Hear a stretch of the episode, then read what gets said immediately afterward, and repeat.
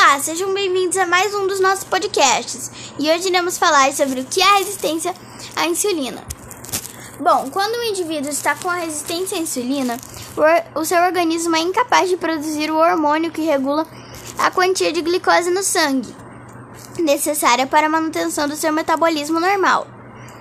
Raramente a insulina a resistência à insulina representa sintomas, então, se não for tratado, tem grande possibilidade de aumentar notavelmente o risco para vários problemas na saúde.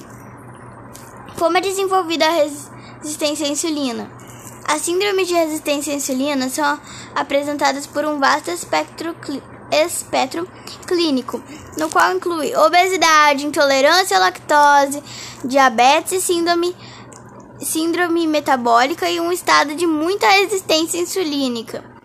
Muitas dessas desordens estão relacionadas a distúrbios metabólicos, endócrinos e genéticos, além da possível relação de fatores imunológicos.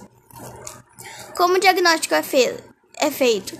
O diagnóstico de resistência insulínica é feito de acordo com a análise clínica do paciente, ainda não existindo testes para a condição.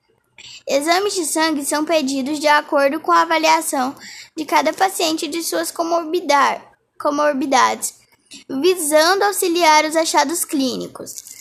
Dentre os exames laboratoriais utilizados como complemento de análise clínica estão glicemia, hemoglobina glicada, HbA1c, nível lipídico, nível de insulina em jejum.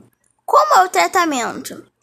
O tratamento irá envolver o uso de medicamentos que ajudem na diminuição da resistência insulínica, além da prática de exercícios físicos.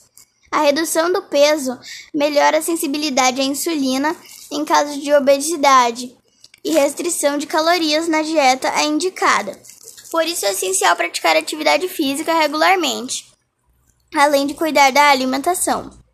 Alimentos de alto índice glicêmico, ou seja, que alimentam a glicose rápida, que aumentam a glicose rapidamente, como pães de farinhas brancas, batatas e açúcar refinado, devem ser trocados por opções integrais, arroz integral, pães integrais e legumes de baixo índice glicêmico, como cenoura e brócolis. O uso de álcool tabado também, tabaco também deve ser evitado.